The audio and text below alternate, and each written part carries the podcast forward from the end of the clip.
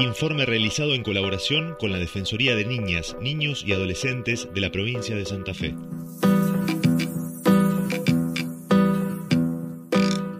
Yo soy Manuel, este sería mi tercer año en el taller, si no me equivoco. Eh, empecé, bueno, porque había fue cuando se empezó a recuperar la vigil, todos empezaron a hacer los talleres de vuelta. Y bueno, y este año crearon un nuevo espacio para, porque antes para esta edad y, y ahora bueno, tenemos todos 13, por eso nosotros le pusimos taller 13, como un nombre, como todos tenemos 13.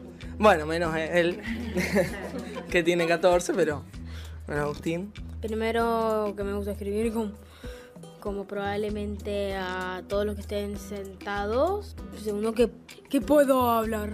Hablar y decir, decir sin ningún tipo de censura, para limitación. Me llamo Magali y tengo 13 años. Nunca había pensado en escribir algo porque siempre me gustó leer eh, cualquier tipo de cosas, pero nunca pensé en escribirlo yo. Solo fue un día que estaba en mi casa, estaba aburrida y me llegó una idea porque fue un poema, creo que fue el primero de todos que escribí porque escribir nunca pasó por mi mente. Y después de ese poema empecé a escribir más y más y sin siquiera darme cuenta.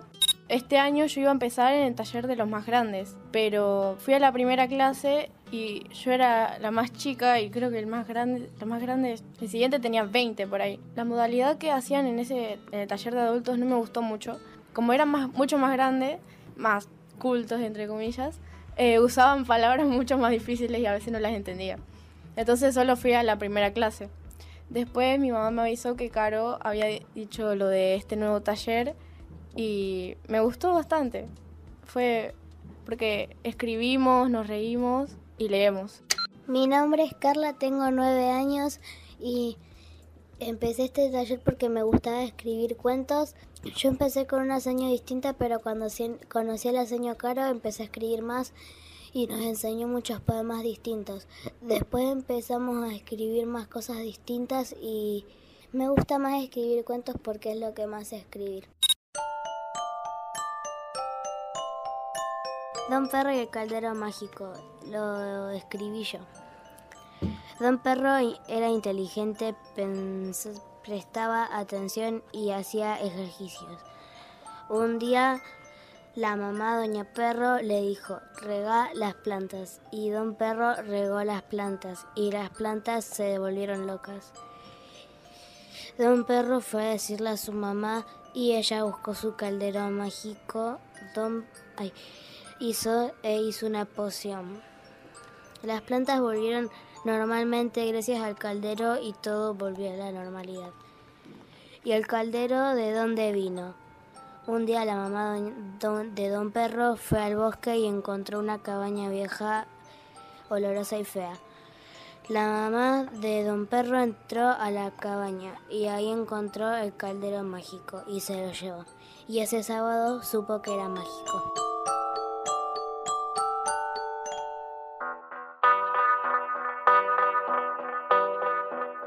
Soy Charo, tengo 13 años y empecé el taller de la vigil, si no me equivoco, cuando tenía 9 años. Siempre intento como buscar un espacio para la literatura, tener un lugar, eh, al menos un rato, para poder escribir y leer.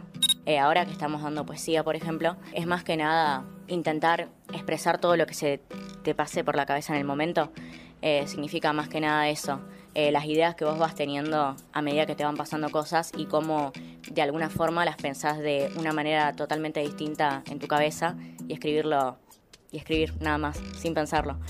Yo soy Victoria, empecé este año eh, porque Charo me propuso la idea y me gustó, entonces vine, eh, me quedé porque me gustaba la forma que trabajábamos. Las primeras clases habíamos hecho lo de llegaba Caro, nos daba fotocopias a todos, leíamos, hablábamos sobre eso y después podíamos mostrar lo que habíamos escrito. Lo que escribe cada uno lo lee cada uno. algunos nos da vergüenza, otros no, pero siempre terminamos leyendo. Es como para mejorar de alguna forma eh, eh, la historia, aportando ideas de alguna forma. Hay veces que estamos leyendo y, decís, ¿qué puse? ¿Qué, ¿qué esto? ¿Qué, ¿Cómo puede ser que haya escrito esto? Y, y empezás a corregir y hacer otra cosa y capaz que cambiás la historia, el cuento, lo que escribas y lo pones para otro lado, cambiar la historia totalmente. Cuando lo lees en voz alta te das cuenta, como dice el que, que puse acá. Y es más, el otro día Maga dijo, ¿qué quise decir con esto? Ella, ni ella entendía su propia metáfora.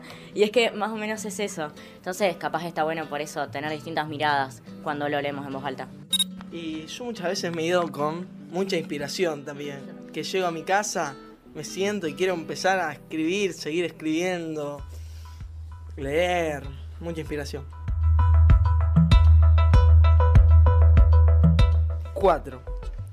Solo cuatro eran felices. Se comunicaban con lo que tenían. Eran felices. Solo cuatro. Se entendían con lo que tenían. Solo cuatro eran felices. No cantaban porque no podían. Eran cuatro. Sus sentidos, con ellos cuatro, eran felices.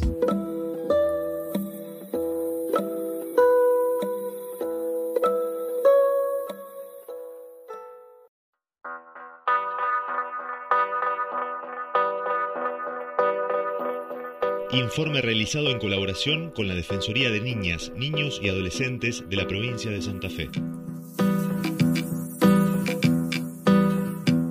Taller 13. Sempiterno. Lloran, lloran, el rojo corre, corre, no corre, se seca, se moja, se, se limpia, se ensucia. Lloran, lloran, muere, todos mueren. Ellos son malos, ellos son buenos. Rojo, negro, azul, todos me gritan, todos me callan. Ya no lloran, llora, corre, no corre, se moja, no lo secan. Ellos son, ellos son hipócrita, psicópata, hipo, hipócrita, psico, psicópata. Corro, corro, me canso.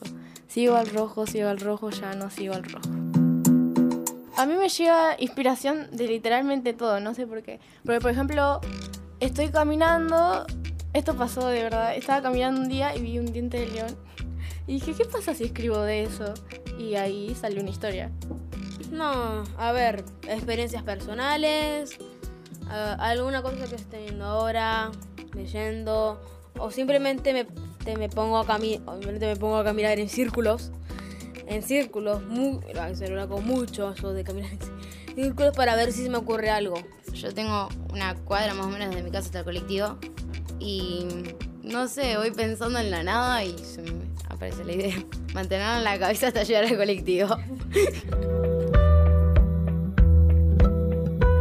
creas que sea. Siempre busca la parte imposible o la que creas que sea. No te fijes en los detalles innecesarios o los que creas que sean. Encuentra el lado irreal o el que creas que sea. Saca conclusiones de una mentira o las que creas que sean. Vive una mentira, cual creas que sea, y nunca pises la tierra aunque sea lo mejor para ti. Cuando me pienso algo que se me ocurre, lo dejo en la cabeza y después lo escribo. Que a veces camino en la calle, se me ocurre algo porque veo algo y si no se me ocurre a mí. Y lo anoto en una libretita que yo tenía. A mí, aunque me salga una idea, la tengo que empezar a, la tengo que empezar a escribir, reescribir muchas veces para desarrollarla y que me quede lo mejor posible.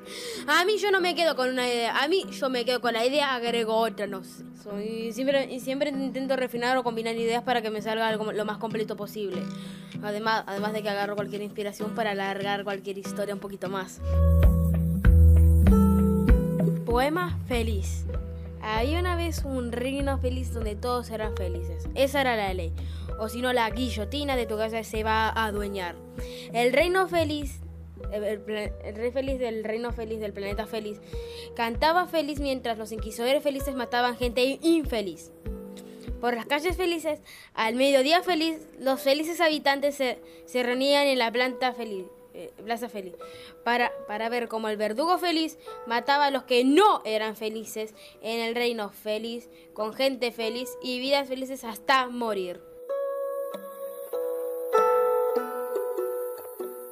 Me empecé a inspirar también de cualquier cosa, de estarme bañando y decir, ay, tengo una idea, y salir y mojar todo por buscar algo para anotar y mm, inspirarme así de cualquier cosa.